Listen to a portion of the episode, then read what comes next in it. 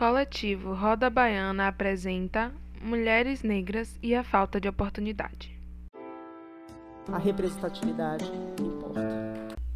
Então, nós do coletivo Roda Baiana nos reunimos e pensamos em temas que seriam legais de serem abordados nesse setembro amarelo, e um dos temas foi a falta de oportunidade para mulheres negras, porque a gente sabe que isso é uma coisa presente na maioria das vidas das mulheres negras e que assim, é muito ruim você ter seu corpo negado, você ter sua presença negada, você você se sentir negada muitas vezes, né? Isso desmotiva, isso entristece e a gente acha que é bom tocar nesse assunto. Comigo hoje aqui teremos Fal Ferreira, criadora do Afroempreendendo, e Dilma, criadora do Ilha Arte Afetiva.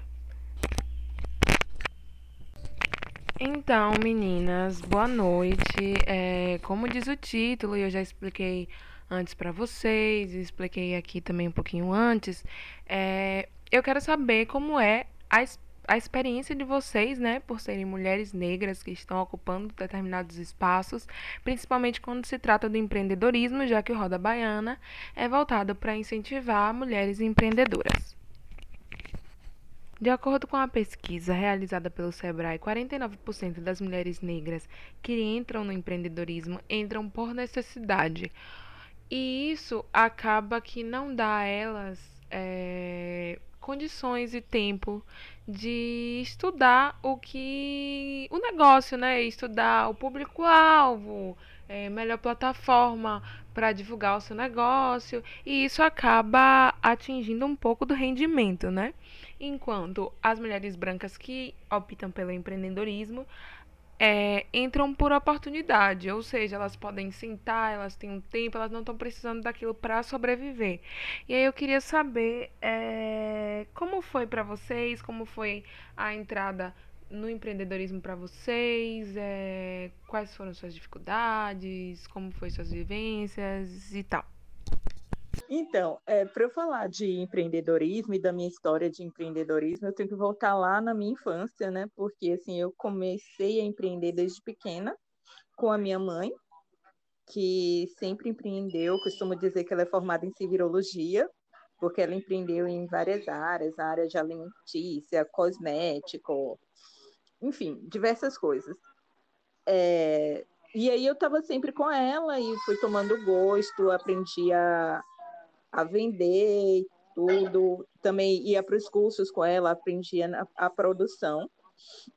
E quando eu cresci, assim, desde que eu entrei na faculdade, eu comecei a, a empreender, vendendo através daqueles catálogos, né, de, de cosméticos, de brincos, de lingerie e tal.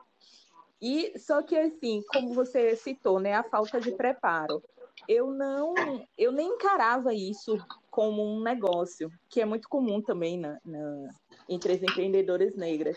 A gente costuma dizer que a gente está fazendo um bico, que está vendendo algo só para, assim, um quebra-galho, para complementar a renda, ou então está fazendo isso aqui enquanto arranja um emprego e tal.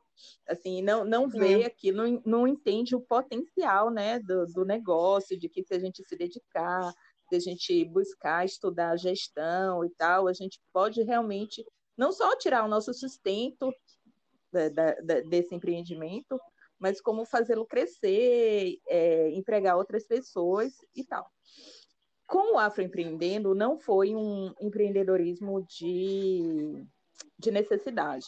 Na verdade, assim, eu vi essa demanda no mercado de, de não ter é, consultorias e cursos voltados é, para o povo negro, com a linguagem e com a vivência que nos contemplasse.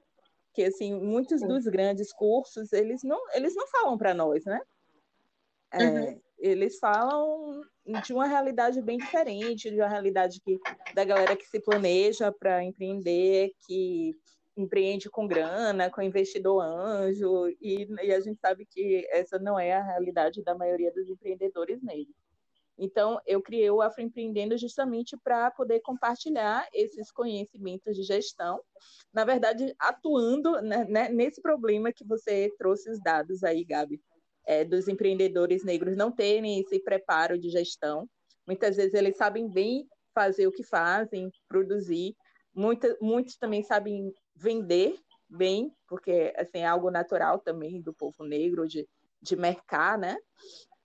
Uhum. É, mas assim, conhecimentos de gestão, de educação financeira, de fazer fluxo de caixa, tem, tem, tem essa, essa carência desse conhecimento. Então, eu resolvi criar o Afroempreendendo é, justamente é, para atuar nessa lacuna e ele tem sido bem bem aceito, assim, faz quatro anos, né, que eu, que eu tô, ele fez quatro anos agora em julho, uhum. e tá, tá andando direitinho. E você, Isma, me conte como foi. É, eu tava, eu fiquei ouvindo a, a, a fala da, da, da FAO e, e foi muito, fiz uma viagem no tempo aqui, né, é curioso e triste ao mesmo tempo pensar como essa diferenciação entre empreender por oportunidade e empreender por necessidade acaba também falando um pouco sobre essas questões né, de, de gênero e de raça. A uhum. gente não tem, é, como mulher negra, vindo de uma família de mulheres negras, assim, não é uma escolha no sentido, ah, eu vou empreender porque eu tenho um talento com a culinária, eu acho que eu vou é. virar a partir disso, eu vou montar um restaurante, vou fazer uns cursos, aprender gestão, não. É tudo na, na raça, né? É tudo no suor e no sangue, depositado ali, a energia. E a gente está falando também de uma, de uma de uma construção que também favorece hoje, né? Por exemplo, o empreendedorismo, ainda que de, de, de necessidade, é ele que, que personificando, né? Mas é o empreendedorismo que abre as portas para que a população negra, principalmente as mulheres, consiga é, vencer, né? Consiga se Sim. estruturar, consiga ocupar espaço, consiga rentabilizar, sustentar suas famílias. E quando eu falo vencer, não é ter especificamente sucesso e, e, visibilidade nas redes sociais ou no mundo e tal, mas vencer no sentido de conseguir sobreviver uhum. a partir de seu próprio esforço e empregar sua energia. E para mim, é, eu sou eu, eu, eu sou da parte das pessoas que de alguma maneira é um misto disso, né? Assim, eu me sinto privilegiada porque foi uma escolha consciente. Veio, é uma, foi uma necessidade no sentido de eu, é um momento em que eu preciso pensar se eu vou continuar nesse modelo CLT que, que me atende, que, que eu sou formada em relações públicas e trabalhei mais de 15 anos na área e tinha já uma, uma, uma construção, uma jornada né, de carreira é, feliz, vamos dizer assim. Eu estava conseguindo fazer as coisas que eu me propunha fazer. Mas em um dado momento eu comecei a me questionar se aquilo era o que eu deveria passar o resto da minha vida fazendo. Não me sentia mais desafiada naquele contexto. Então, foi uma questão de necessidade, porque eu precisava continuar trabalhando gerando renda, porque uma pessoa adulta é, casada, mas que tem seus compromissos financeiros, mas de oportunidade no sentido de ter tido o privilégio, como eu disse, de poder pensar as coisas, de ter um tempo para estruturar o que se tornou a minha marca Ilha Arte Afetiva. E é, apesar dela ter nascido muito do, no, no, no imprevisto, não na parte da gestão, mas no sentido, eu acho que aconteceu mais de fora para dentro. Quando eu me vi, eu já estava produzindo material para vender. E aí foi nesse momento que eu falei, opa, isso aqui é uma oportunidade de negócio. As pessoas gostaram, as pessoas se conectaram com isso que eu faço. Então aí eu parei, parou de ser apenas uma atividade é, de, de lazer e que me fazia simplesmente ocupava o meu tempo nas horas em que eu estava ainda trabalhando para ser a atividade principal. Então é um privilégio porque eu tive e tenho até hoje instrumentos e ferramentas para me organizar, me estruturar, mas é, não é o, o, cenário de todas as pessoas, infelizmente, principalmente as mulheres negras, é, que na minha família eu tenho essas situações de, de, de, coisas mínimas, de tipo vender cerveja na rua quando tem show, a vender marmita, tudo acontecendo. E, então, assim, não é o tipo de de empreender que dá tempo para a pessoa se organizar, se estruturar, porque o tempo é o tempo de fazer acontecer né, e gerar. Então, é, é, eu me sinto privilegiada nesse sentido, porque uma coisa que eu fazia e gostava de fazer, nunca tinha pensado isso como negócio, a pintura, para mim, mas a partir do momento que as pessoas se conectaram e a gente construiu esse, essa ligação, eu entendi que era um caminho ou seja, uma oportunidade de negócio. E aí eu comecei a estruturar para empreender a partir disso. A minha história, resumidamente, é essa. Ótima sua fala, Idma, porque assim, a gente já vem discutindo também é um termo que não é comum ainda no, no, no, mercado, até porque assim, quem dita esses, esses termos né, são, não são as pessoas negras, mas a gente já tem falado no empreender por autonomia que é justamente Isso. o que você fez, né? Você escolheu não estar tá mais submetida a um regime de trabalho para você poder fazer sua empresa e nela fazer suas regras, seu tempo, Isso. né? Então, assim, tem, é claro que não é para todo mundo, mas tem muita gente que tem essa possibilidade de escolha. Muita Sim. gente escolhe empreender para não se meter até situações de racismo, que a gente sabe que é muito forte no, no mercado de trabalho convencional, né? Então, assim, a sua fala veio validar é, é, muito desse conceito também do empreender por autonomia. É, gostei, eu não conhecia esse termo, vou, eu sou curiosa, já vou pesquisar, porque é eu também não conhecia hoje, né? não. Né? É, tudo muito rápido hoje. Não estão acompanhando o Afroempreendendo. Não, não, honestamente, não, não até agora, né? Agora já, já vamos lá. Mas é interessante isso de que Cal abordou um pouquinho de não reconhecer o negócio, né? Porque é como o Dilma falou, a gente, a gente vê pessoas vendendo desde cerveja a vender marmita. E se você perguntar a pessoa, ela não vê aquilo ali muitas vezes como negócio. Ela fala, ah, eu faço isso para sobreviver, enquanto não me contratam. E eu acho que é muito importante, é, principalmente para nós, pessoas negras, porque você reconhecer que isso é um negócio é você atribuir um valor ao que você está produzindo, ao que você está fazendo seja é, convencer alguém a comprar uma latinha de cerveja, a pensar nas promoções, aquilo ali tem um valor, né? E muitas vezes eu acho que isso é histórico, uma cultura de tirar o valor das coisas que nós, pessoas negras, produzimos. Então, sim, sim. isso da gente não reconhecer é, o que aquilo ali é um negócio, o que aquilo ali é empreendedorismo, eu achei muito interessante. E aí você está também na questão da informalidade, né? Que é um, uma problemática. Porque geralmente é, as pessoas que começam a empreender por necessidade, elas não vislumbram uma formalização do negócio porque não têm, muitas das vezes, a compreensão sobre é, esse tipo de estruturação, a necessidade e os benefícios de uma formalização. Então você começa com uma coisa pequena, você tem um, um, uma garagem que você arruma um pouquinho para poder fazer é, cuidar da unha ou fazer cabelo das pessoas ali do seu bairro. Com o tempo, o seu trabalho vai ganhando ah, uma relevância, a qualidade, enfim, e se pode passar anos naquele contexto de, é. não formalização, de não, enfim.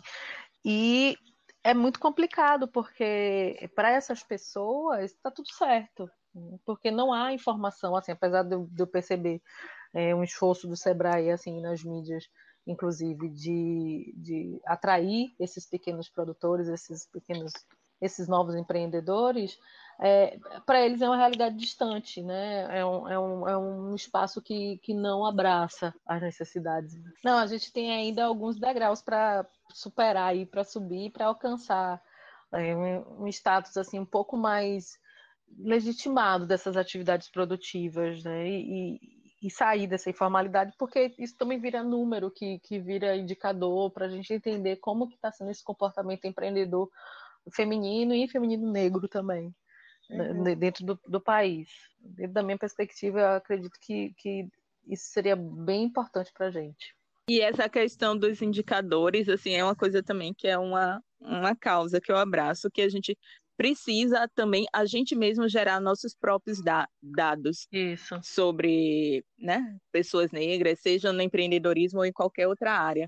porque assim, é, a gente não sabe, né, é, como são feitas essas pesquisas, que recorte que eles dão, então não, nunca é 100% confiável. Então Sim. eu acho, acredito que a gente tem que começar, como a gente já está começando muitos movimentos, né, graças a Deus, em prol do, do nosso povo, da nossa cultura, também começar esse movimento de gerar dados sobre nós mesmos. Sim. É, Concordo. Eu nunca tinha pensado por essa perspectiva, né? Mas é uma coisa muito plausível, porque a gente vai estar produzindo para os outros, mas para os nossos também, né? E é muito diferente é, você receber esses dados muitas vezes de pessoas negras para pessoas negras, né? Motiva, assim, dá um gás. Ok. E assim, seguindo, gente, vocês já perceberam que vocês estavam sendo negadas ou sendo distratadas de alguma forma, ou tendo o produto de vocês desvalorizadas ou sendo desvalorizadas, né, por causa do tom de pele de vocês? Hum, comigo já aconteceu a situação assim, na verdade é recorrente. Eu trabalho com pinturas, eu faço aquarelas, eh, cerâmica, estamparia. E uhum. o propósito da minha marca é criar um ambiente de protagonismo da mulher negra e criar essas novas narrativas, ter um é, ponto de vista tanto de quem faz como do que é feito, partindo do, da matriz que sou eu, né, uma mulher negra, das minhas vivências, minhas experiências. E hoje menos, mas eu já participei de muita feira, muita feira. E aqui uhum. eu moro em Recife, eu sou de Salvador, mas moro em Recife, tem um evento anual esse ano não teve por conta da pandemia, que se chama Fenearte, é uma feira de artesanato, design, assim, contempla milhares de artistas, gente, tem gente que passa um ano preparando coisas para levar para essa feira e tal, e eu, é, por conta das, dos, das conexões que eu consegui estabelecer, porque tenho a oportunidade de fazer um empreendedorismo planejado, estruturado de gestão, eu consegui participar dessa feira, que foi um feito, assim, só tinha um ano de marca, eu estava na feira, tem gente que tem 10 anos e não consegue entrar. Uhum. É, e aí, aconteceu em outros lugares, mas lá foi bem emblemático para mim, porque era um, a movimentação é muito grande, o fluxo de pessoas é muito grande, são 15 dias de feira, e assim, muita gente, é um negócio absurdo. E eu ficava no meu stand, meu stand é, todo com as pinturas, as minhas coisas. Na época eu pintava porcelana, hoje eu pinto cerâmica, mas na época eu pintava porcelana. E eu convidei minha concunhada para trabalhar comigo, para dar um apoio, uma mulher negra também, a gente até é parecida assim tal.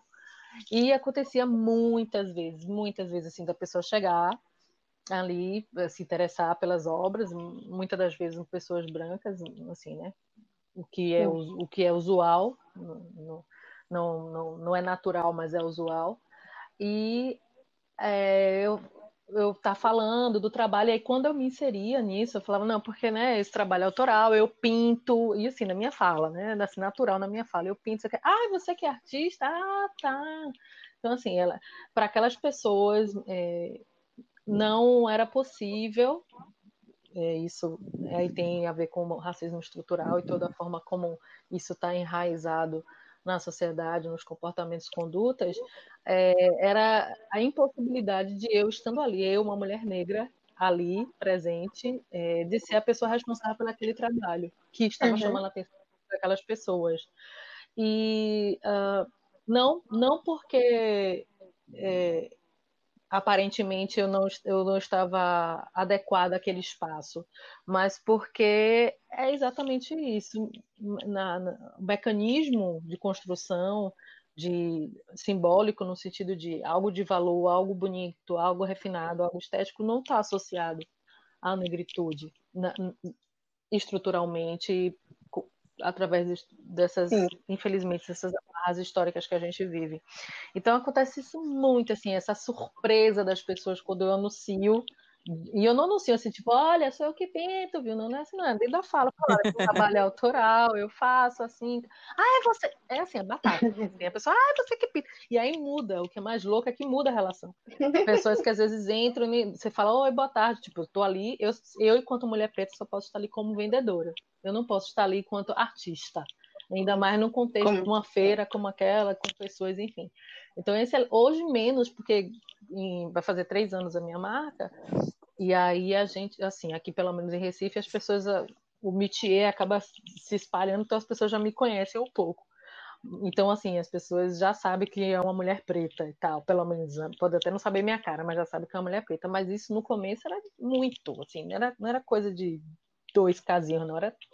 Se eu ficasse com aqueles, aqueles negócios que fica contando, assim, aquele botão para contar o número de pessoas, vocês iam ver quanto de gente que acontecia isso, né? Se ganhasse é, real. E, e nesse, nesse, nessa atmosfera do empreendedorismo, é nesse sentido. Mas na minha vida de CLT, né, na minha vida pregressa, de quando eu era empregada, era contratada, eu tinha um cargo que tinha visibilidade, tinha destaque, porque eu trabalhava com comunicação e em um determinado período eu fui fiscal de, de empreendimentos na parte de comunicação dentro da, Petro, da engenharia da Petrobras. Então, assim, às vezes eu estava numa Tava uma sala de reunião, um monte de gente, basicamente homem, já era um universo, já era uma transgressão, tipo, ser mulher naquele ambiente, porque um monte de homem, engenheiro, sulista. Então aí você tinha uma mulher, é, você tinha uma mulher. Que ainda tem é, isso, né? Nível 1, aí nordestina, mais um ponto, e negra, três pontos. E jovem. Então, assim, nunca que eu estaria ali como fiscal de uma fiscal, alguém que fosse, inclusive, fiscalizar aquela empresa, daquelas pessoas. Então, assim, aconteceu várias vezes de eu entrar e não, está aqui esperando a fiscal de comunicação para começar. Falou, não, a fiscal sou eu, pode começar. Então, assim, isso aí é um episódio gente. isolado, mas se for falar aqui, vai ser um podcast todo disso. Mas só para ilustrar que mesmo nesses dois recortes de de formas de trabalho, né, seja no empreendedorismo, como iniciativa e desenvoltura do indivíduo, seja dentro de um sistema tradicional de, de trabalho, é, isso acontece e sempre, eu acho que infelizmente sempre vai acontecer enquanto você tem essas amarras racistas no sentido de é, não associar o, o fazer bem ou o fazer mais elaborado ou fazer com, com uma cognição a uma pessoa preta. É, o espaço que eu vou estar ocupando ali sempre vai ser um espaço menor. Então é bem complicado mesmo.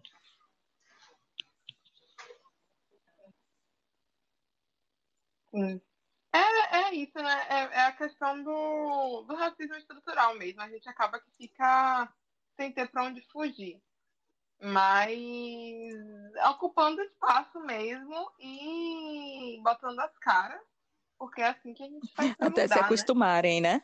né? E você, Sal? A gente tem que botar as caras até se acostumarem. É isso, até se acostumarem. Então, eu não tenho lembrança assim de um fato específico com detalhes como a Ildma, mas assim, acontece demais. Desde a faculdade, né? Uma mulher negra, estudei na UFBA, então, tipo, essa coisa que a Idma falou, você na UFBA, tipo, só falta perguntar, mas como? Como assim, né? É, é, Pulou o muro. Não, e aí... e aí depois, no, no, trabalho, né, concursada, assim, nos primeiros anos as pessoas olhavam, tinham eu e uma outra colega negra, tipo, todo mundo falava, ah, você é estagiária aqui, né, vocês são estagiários. Tipo, Aí, quando a gente questionava isso, ah, mas é porque vocês parecem jovens. E, é. tipo, e as outras colegas da gente brancas eram jovens e não eram, não eram tidas como estagiárias. Não, é, é. Exatamente. As estagiárias. E, é, e aqui também, ah, no lugar onde eu moro também, tipo, é, que é um, é um condomínio onde a maioria das famílias são brancas, então quando a gente atende a porta, a gente nunca é a dona, provavelmente a empregada é. que pensam que são, é tipo, é, como eu falei, que eu, eu sou concursada, aí outro dia a vizinha chamou e falou assim, ah, você tá, porque antes eu, eu era professora, eu dava aula, ela, ah, você tá onde agora? Ah, eu tô no Sebrae. No Sebrae? Mas no Sebrae não é concurso? Ah, eu, sim, é. Sim, é. eu tô lá porque eu passei, né, meu bem. Então, mas são, são situações Talvez infelizmente assim. frequentes, né? Totalmente. Infelizmente. E, e, eu sou consultora do Sebrae também. É, falo. Ah, é, que massa. Cadastrada. Não sou, não sou concursada, tipo, né? A sua. É credenciada. A, credenciada. A sua vida. Eu trabalho contratando vocês, só que só aqui na Bahia. Ô, gente, minha filha, pode me contratar, porque eu atendo todo mundo. Mas brincadeira. network, né? Empreendedor é isso. É porque, para além da, da ILE, eu tenho uma empresa com meu companheiro chamada Cultive, é uma empresa é, de consultoria em processos de gestão para empreendedores criativos, né? muito focada para a economia massa. criativa.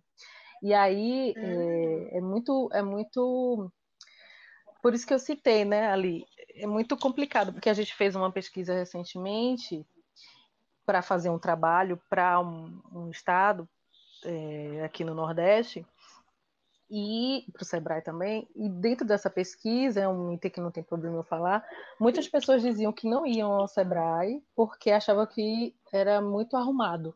Eu vi esse tipo de coisa. Tipo assim, Sim. Né, é como a instituição. Ah, não, ali não é para mim, não. Então você ainda lida com esse tipo de barreira que, por mais que a linguagem, você vê assim, aqui tem muito comercial, então a linguagem é muito acessível. É, eles estão usando muitos casos de pessoas assim que estão empreendendo na pandemia, como é que essa essa coisa de necessidade acabou depois deslocando para um lugar de, de oportunidade mesmo de negócio, e aí destacando como, como é a missão do Sebrae, a formalização das pessoas, e assim, ainda assim há essa barreira. Porque o mundo todo está o tempo todo dizendo aqui não é o seu lugar. E aí entra no que, no que você perguntou, que é porque é justamente essa questão de é, os lugares que eu posso estar, esse incômodo de ir para um lugar desse, eu não sei nem se eu tenho roupa, o pessoal brinca disso na internet hoje, não tenho nem roupa para ir. Falei isso lá essa semana. Mas, mas eu ouvi isso, né? Então, assim, é, esse tipo de preocupação a gente, claro, passa para as pessoas, passou para as pessoas, mas assim, elas já sabiam, assim como você sabe já, Falo. Eu falei, você sim, uhum. então assim, já é uma coisa sabida.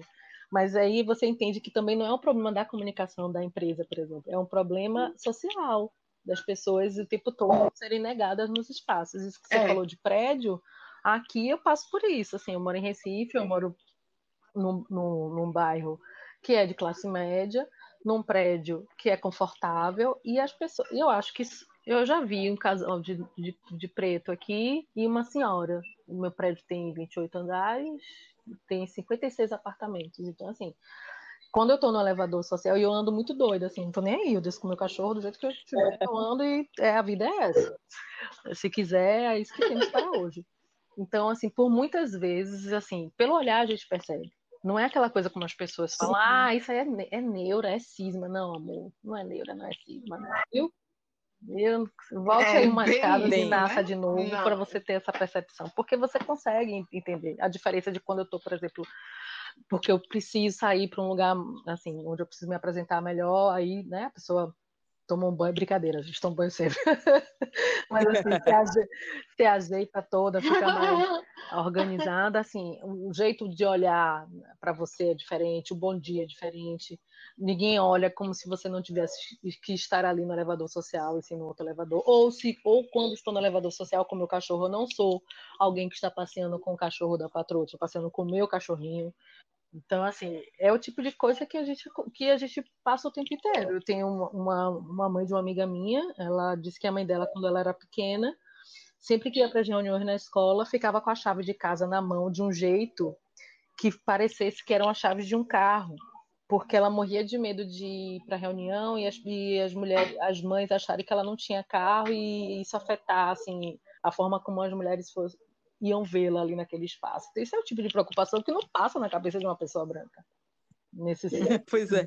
Então, assim, quando ela me contou isso, eu fiquei Sim. super triste. Eu falei, gente, é, é, se você falar isso para uma pessoa branca, você fala, ai, que, que exagero, que tal. Não, não é exagero, não. Porque na hora que ela entrava na sala, assim, por mais que ela estivesse arrumada, ela precisava de algum artifício na cabeça dela, deixava ela mais confiante, saber que ela não ia ser vista como alguém inferior, alguém menor né, que estava ali por acaso, perdida, como você, concursada do Sebrae, né, fazendo o quê lá, né? Como, como sua vizinha falou, gente, mas como?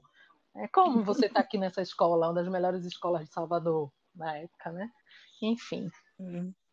É, isso que você falou do olhar, é, o Emicida é. tem um, um clipe Eminência Parda, sim, que ele consegue sim. capturar esse, esse olhar Exatamente. de uma mulher branca que para mim ele, ele só precisava ter feito aquilo, não precisava do, do, do resto do clipe, assim, porque assim foi, foi perfeita a, a representação do olhar que só a gente entende, né? Porque passou por aquele olhar. É. Nossa, me arrepiei. A, a gente que sabe, porque. E como é, Desculpa. A Gabi estava falando da, da saúde mental, né? Essas coisas adoecem. É, a gente tem que estar o tempo todo armado, o tempo Isso. todo buscando artifícios, né? Tendo que provar que é, é quem a gente é, né? E isso adoece, com certeza. É uma energia a mais, né? É, a gente está sempre precisando é, empregar uma coisa além do talento, empregar uma coisa além do conhecimento, uma coisa além da habilidade, porque isso não é o suficiente. Você, você sempre precisa pegar uma chave de um apartamento e mostrar que é de um carro para poder você não ser discriminado, e ainda assim é, de alguma maneira. Então, é, é, os mecanismos racistas, né, as, as formas como essas coisas se estruturam e, e foram preparadas durante centenas de anos, elas não vão ruir do, do dia para a noite, porque você tem, infelizmente, só não é o suficiente, tem um movimento né, onde você com tanta relevância como é o Black, o Black Lives Matter e que foi pauta durante meses nessa pandemia e ainda assim as coisas continuam acontecendo, esses episódios que a gente vê, isso porque a gente vê na internet, sem contar os que a gente não vê. Então, assim, é, só reforça o quanto a gente ainda está longe de viver num, num ambiente ideal, né? É, e, e, isso é bem isso é bem emblemático, né? Porque em, dois, três meses atrás a gente teve todo esse movimento do Vidas Negras em Portas, uma comoção das pessoas brancas e tal. E agora a gente tem um movimento contrário com o lançamento do, do programa de trainee da Magazine Luiza, que Exatamente. é só para negros. E que essas mesmas pessoas brancas Nossa, que votaram a hashtag bem. agora estão contra, estão dizendo que é racismo, né? para ver que a gente não evoluiu, não, que a, a, gente, enquanto sociedade, não evoluiu Sim. nessa questão né, de superação do racismo. Todas as pessoas que botaram seus quadradinhos pretos lá estão lá postando agora no, no, no, na Magazine Luiza dizendo é, que é racismo reverso. Né? Chega a arde isso. isso. A garganta chega a rasga. É... Ai, gente, eu tô rindo aqui, mas é uma risada de nervoso. Não, tudo bem. Tá? É, é, a risada do Coringa, que ele fica nervoso da vida. É verdade. É, é bem isso.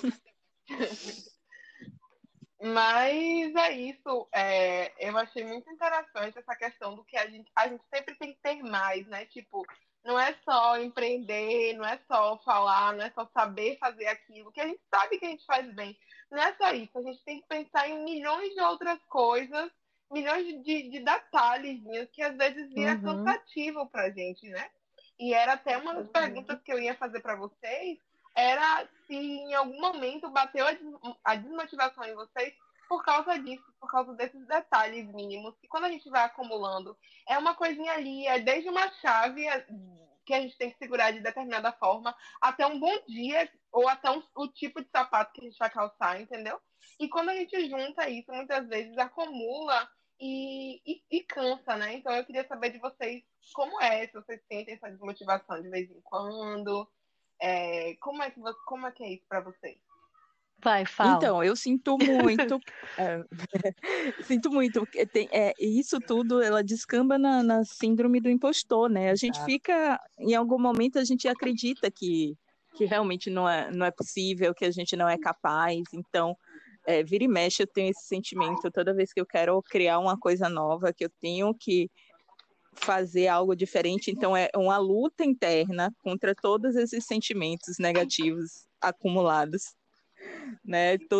tudo isso que joga contra a gente desanima, mas aí a gente é, tem um outro lado também que a gente não tem muita opção de desistir, né? Hum. Então acaba equilibrando.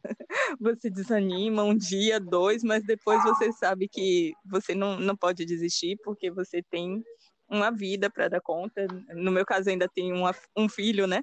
Então são duas vidas para dar conta. Então a gente supera uhum. e faz, mas o desânimo bate constantemente. É, eu, escutando a fala, é muito, é, assim, é, eu gosto muito desses momentos de conversar com, com mulheres negras, porque a gente vai se reconhecendo na fala do outro. Então, E aí, é, às vezes dá a sensação assim, nossa, a gente tem que tomar cuidado para senão quem escutar não ficar achando que é a mesma pessoa que está falando. Porque são. É, e aí eu, eu, eu, eu lembro muito do, do, do termo cunhado pela. Ai meu Deus, como que é o nome dela? A dororidade, né?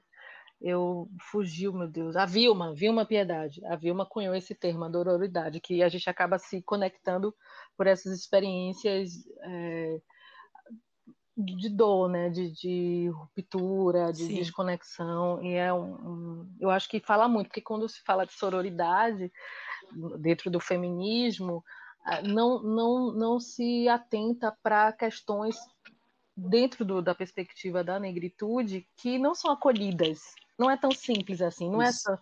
Né? E aí a Vilma, quando uhum. ela vem, com, graças a Deus que eu lembrei o nome, quando ela vem com, com esse termo, né? Tem um livro dela, uma publicação, é um livro bem fininho, dá para ler rapidamente e, e, é muito valioso. É, e eu sinto isso quase que o tempo todo quando eu estou conversando com outras mulheres. É, e aí, dentro da pergunta da Gabi e do que a Fal falou, vem um exemplo muito recente, tipo de meia hora atrás, quase. Eu faço parte de um grupo, é o Potenciais Negras, e a gente. Ah, eu conheço. É, e aí o que acontece lá? O que aconteceu? A gente está, assim, sempre pensando formas de celebrar as nossas conquistas também.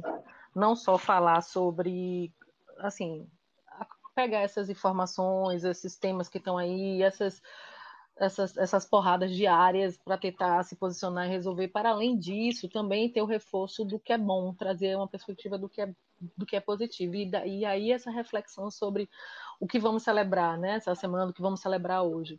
E aí essa síndrome do impostor, ela vem muito forte, porque eu digo com muita tranquilidade, 90% das pessoas que estavam ali discutindo, conversando, sempre volta e meia colocam que é muito difícil. Essa frase é muito recorrente. É muito difícil para mim me, me, colocar no centro, me colocar num lugar de destaque, falar das minhas vitórias, das minhas conquistas, sem que haja, sem que não haja um julgamento interno mesmo, né? Tipo, ah, né, que é exatamente o que é essa a síndrome do uhum. impostor. Uhum. E aí hoje, por exemplo, né, saiu o clipe, eu não sei que dia foi, tá? Mas eu só vi hoje o clipe novo da Anitta, que foi gravado aí em Salvador, me gusta.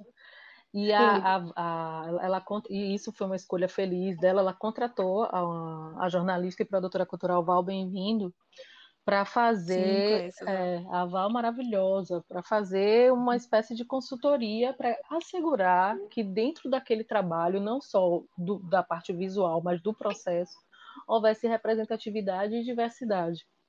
Então, assim, Isso, é uma, isso é uma medida uhum. assertiva da profissional Anitta, para além dos julgamentos. Eu acho que é isso, você pensar pessoas locais que têm um, um, um enraizamento histórico né, e entendimento daquele espaço, daquela vivência, é, para poder lhe auxiliar na construção de uma coisa que é externa àquele, àquele ambiente. Porque o clipe, ele vem, a gravação, ela vem, ocupa um, um período de tempo, um espaço, e depois vai embora. Mas o que isso vende, o que isso propaga, uh, as conexões que você estabelece para viabilizar, é, vão para além daquele momento. Então, você ter uma, uma pessoa como a Val, por exemplo, uma mulher negra que está atenta, antenada a essas questões pela sua história, para filtrar isso é maravilhoso. Então, é uma conquista para ela e é uma conquista para todos nós, para todas nós também, de como vamos ser vistas ali. Né? Não, não é aquele estereótipo da mulher baiana de Salvador, ainda que seja só para desfilar numa passarela,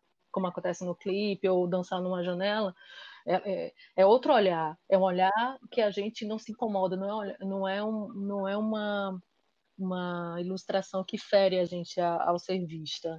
Então aí voltando, dei essa volta para voltar para a pergunta de novo, assim, como...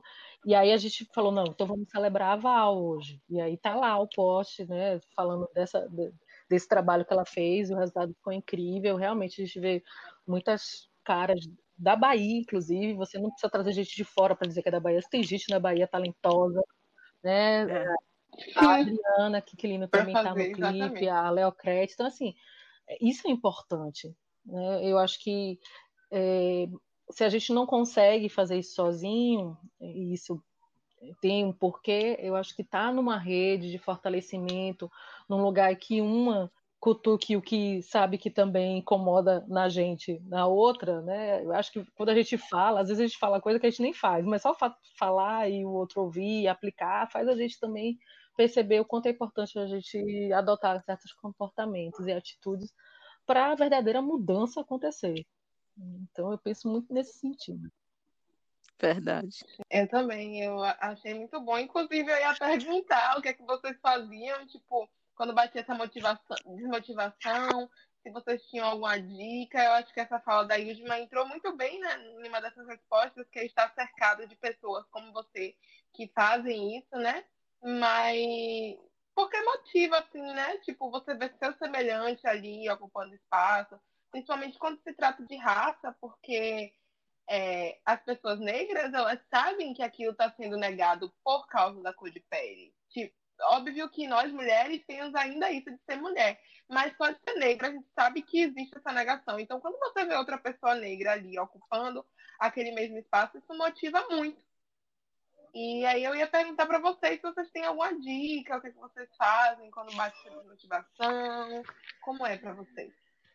Bom, uma coisa é só reforçar isso mesmo que, que a Idma falou, é ter uma rede de apoio, né, entre pessoas pretas, é, independente de ser da sua área ou de ser da sua família, mas assim, família, amigos, é, empreendedores, profissionais, é, negros e, e, e, ter esse momento de, de, conversa e de escuta né, entre nós, que é, é muito fortalecedor. É, lá no Sebrae, por exemplo, a gente criou um grupo das mulheres negras do Sebrae. Que massa! Graças a Deus a gente tem um, um, um número representativo na, na sete, né?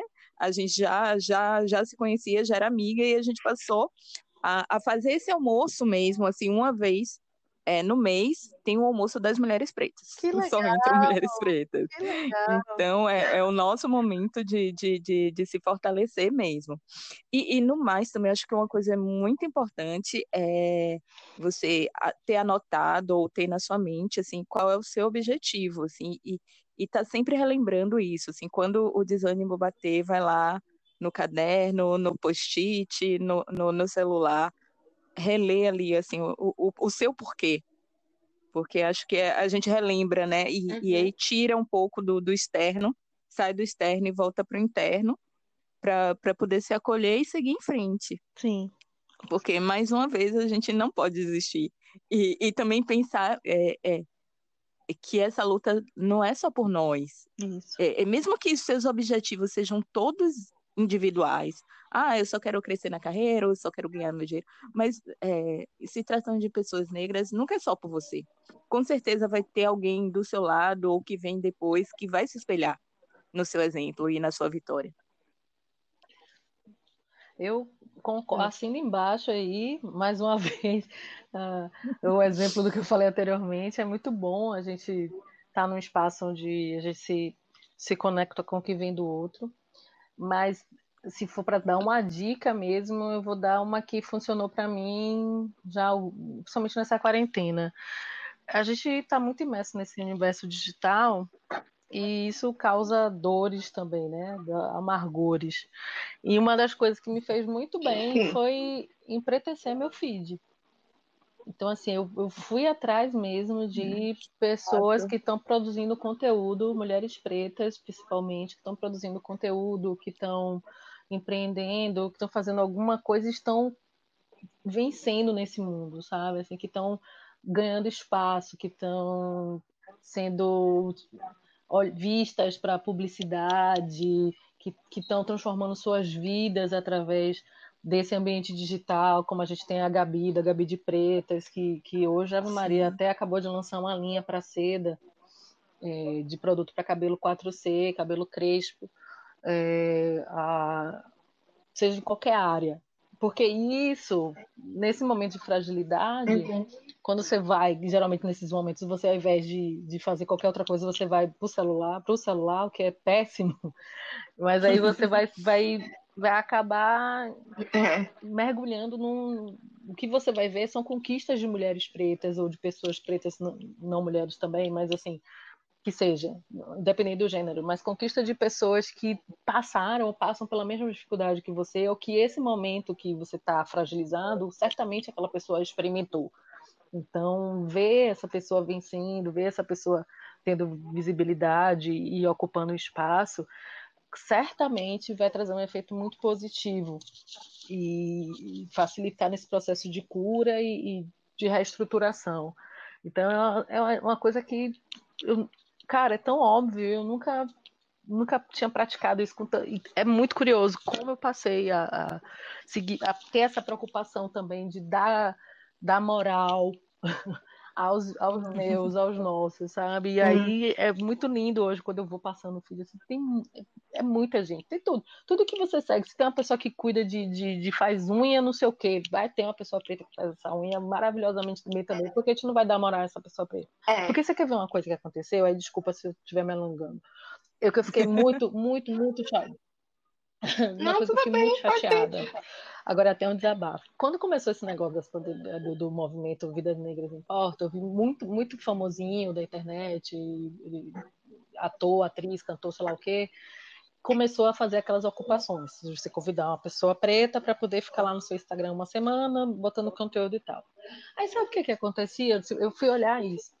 Por exemplo, vamos lá, é, o Bruno Gagliasso tem não sei quantos milhões de seguidores e um post dele tem, sei lá, 500 mil curtidas.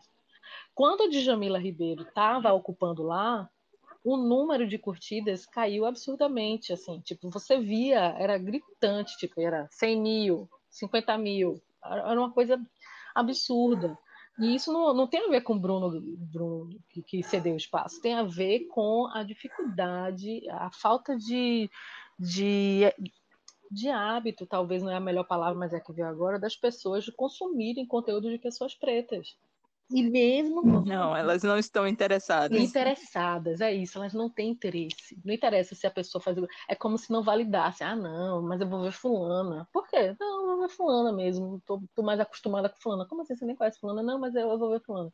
E aí isso para mim foi muito marcante. Porque se você for lá, como ele não apagou, tá lá tudo, ele deixou tudo. Se você for pelo computador, você consegue ver o número de curtidas. Tudo bem que é um indicador é, de vaidade e tal, mas ele representa a interação das pessoas com, com, o que está sendo posto. Então, uma foto dele, sei lá, do filho dele pulando, tem dez vezes mais curtida do que uma fala da Djamila, uma filósofa, uma mulher que tem todo toda uma representatividade em volta e importância para essas questões que, que eram pautas naquele momento para todos, né? Porque pauta para a gente sempre é, mas para todo todo mundo estava fake interessado nisso, né? Então essa diferença gritante me incomodou muito, porque nesse, são nesses detalhes, assim como a Fal trouxe a questão da Magazine Luiza, que você percebe que as pessoas não estão interessadas nem em consumir, nem em mudar. Elas vão só se fazer de. Elas não vão ser. Mas em pretensão seu fade, que é vai, né? ninguém vai ficar triste. Quando ficar triste, vai lá, vai ver, ó, os pretinhos, as pretinhas, tudo arrebentando a boca do balão. Você fala, é, meu irmão, tem como, bora trabalhar, levanta, não dá tempo, não. Bom, como o meu Insta, o pessoal quase não usa e o meu já é afroempreendendo, eu só sigo pessoas negras. Assim. Tem alguns brancos, assim, é, conhecidos certa. e tal, mas... mas então, aí essa construção já foi junto com a construção do perfil. Maravilha. E aí tem muita gente incrível, e cada dia me surpreendo mais, e, e de, de todas as áreas, né? Porque, é, assim, eu comecei em 2016, né? Essa coisa de produzir conteúdo na internet sobre pessoas negras, sobre empresários negros. E era um blog. E eu tinha muita dificuldade de achar pessoas negras é, produtoras de conteúdo é, que não fosse só é, da parte estética. Porque nesse período, né, 2016, 2017, veio muito aquela a, a campanha da estética, né, do, do do aceitar a nossa estética como ela é. Então, tinha muitos produtores é, de conteúdo, muitos youtubers que falavam sobre cabelo, sobre pele, essas coisas. Mas, assim, em outras áreas não, não tinha, era muito difícil de achar. E hoje em dia tem um monte de gente, então pulo de alegria. É tem uma galera de educação financeira, tem a galera do autocuidado, tem psicóloga, Sim. tem de tudo. E aí eu fico muito feliz, muito feliz com isso mesmo. Muito bom. Ah, é isso, gente. Eu acho que a, a gente também compreender, né, que nós negros juntos, nós temos muita força, por exemplo. É, o que, é que custa a gente compartilhar o conteúdo dos nossos, entendeu? Isso. Tipo, eu acho que isso é muito importante a gente compreender, porque a gente vai estar tá levando os nossos, entendeu? E, e consumir também, e é... né? Consumir, passar, é, é fazer isso, essa tipo, escolha tipo, consciente de consumir de pessoas pretas. Exatamente. Isso. Isso mesmo. Meninas, então é isso. Foi bem rápido, mas essas foram as perguntas que eu tinha para vocês. É, se vocês quiserem acrescentar mais alguma coisa, mas foi basicamente isso. Eu adorei. Achei que é, tem muita coisa, muito, muita coisa para aproveitar, né? Que a gente falou hoje. Achei que foi muito rico. Sério, estou muito feliz com o resultado. E obrigada por ceder um pouquinho do tempo de vocês. É, dia 20... Imagina, eu que agradeço demais, assim, grata a Duda que oportunizou essa conexão, minha filhada mais velha, né? Eu digo que ela é minha filhada, já que ela não é minha filha, ela é minha filhada. Mas agradecer pela oportunidade também de ter conhecido a Fal, assim, amiga, é, conheci como no podcast, que, nossa, super presente, assim, vamos falar mais, vamos trocar mais. É, já estou seguindo, já corrigi esse erro aqui, já essa rota aqui estava desviada, mas assim, para mim é sempre muito oportuno estar nesses espaços. Então, sempre que precisar, pode ter certeza que eu vou estar aqui. Só Ai, foi ótimo, meninas. Eu também agradeço muito. Foi um prazer te conhecer, Hildman. É, foi muito bom o nosso papo, a nossa troca. Quero ampliar aí essa conversa. Vamos. Vou pedir para a Gabi me mandar seu contato. E é isso, só agradecer. Foi Obrigada mesmo também. Ai, ah, queria deixar também para a galera seguir, arroba Afroempreendendo. É, e o meu é arroba Ili Arte Afetiva.